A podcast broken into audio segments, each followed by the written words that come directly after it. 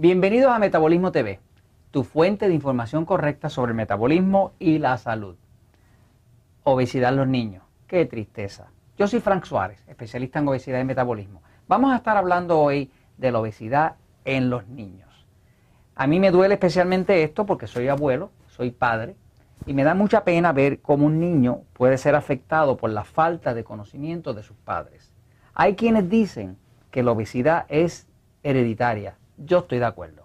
Pero estoy de acuerdo que es hereditaria porque se heredan las malas costumbres, se hereda la información incorrecta. No es porque el niño esté predispuesto a ser obeso, porque el abuelito o el otro era obeso. Sí, existen las herencias, pero la herencia lo único que determina es una predisposición.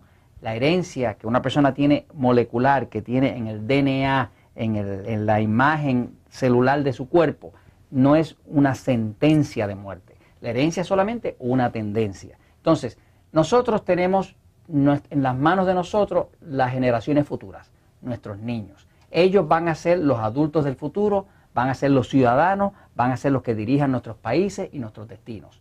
Esos niños merecen que se les dé buena información para que se les pueda mantener la salud. La obesidad infantil está acabando en el planeta. Por ejemplo, el país número uno de obesidad infantil en el planeta es México, ya no es Estados Unidos. México le pasó a Estados Unidos como el país número uno de mayor obesidad en todo el planeta. Número dos está Estados Unidos y Puerto Rico, donde la obesidad infantil ya llega al punto donde aproximadamente el 18% de todos los niños que, que, nacen en Estados Unidos y Puerto Rico son niños que ya tienen problemas de sobrepeso y aproximadamente más de un 10% de ellos ya tienen verdaderamente obesidad. Obesidad quiere decir que es por lo menos 20% más arriba del peso normal que deberían tener. Esos niños que padecen de obesidad están sentenciados a padecer de diabetes, de alta presión, de altos triglicéridos, de altos colesterol y definitivamente van a estar sentenciados también a tener inclusive depresión, porque ya se ha demostrado que las personas con sobrepeso tienen un 360% más de incidencia de depresión emocional. Ahí los únicos que se benefician son las farmacéuticas para vender sus medicamentos, porque esa gente, pues mientras más gente enferma haya, más ellos venden.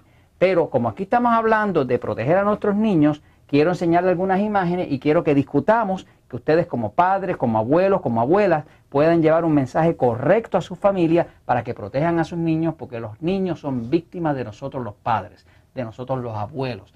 Y son víctimas porque ellos no pueden decidir por sí mismos. Necesitan de nuestro buen criterio, de nuestro buen juicio, para nosotros poder evaluar por ellos y decirles lo que es correcto para alimentarse, de forma de que no terminen con un problema de obesidad que de todas maneras va a terminar en un problema de enfermedades, enfermedades que no necesitamos y que no nos ayudan y que definitivamente le desgracian la vida a un niño. Fíjense, en Estados Unidos y ahora como estaba diciendo en México, por ejemplo, es bien común llevar los niños a los sitios de comida rápida. Pizza, que si hamburger, que si toda esa eh, porquería, inclusive las donas y todo ese tipo de cosas. Ese tipo de alimentos está creando un problema verdadero de eh, obesidad en los niños.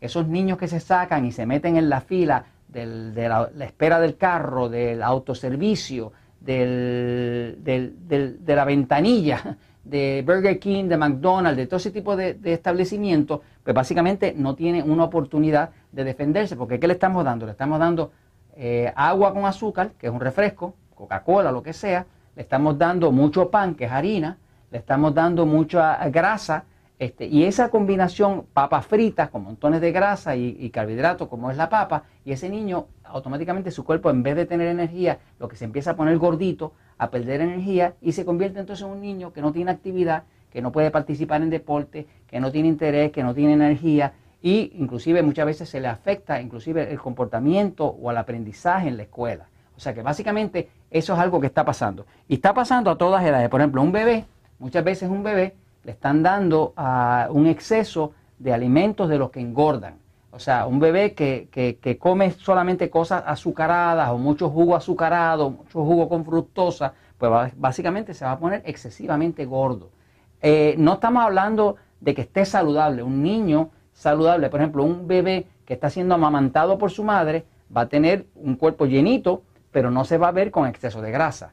Cuando está lleno de exceso de grasa es cuando le estamos dando todos estos carbohidratos refinados que son a base de arroz, a base de pan, a base de harina, a base de los farináceos, a base de alimentos que son demasiado ricos y sobre todo en la alimentación en Estados Unidos y en Puerto Rico es toda a base del famoso corn syrup, del sirope de maíz. Nada engorda más que el sirope de maíz. Igual que la fructosa, que la fructosa que viene inclusive de la fruta, a veces pensamos que un niño alimentándolos con fruta, pero si es fruta muy dulce, pues entonces va a tener mucha fructosa y se va a poner excesivamente gordo eh, y excesivamente eh, propenso a enfermedades.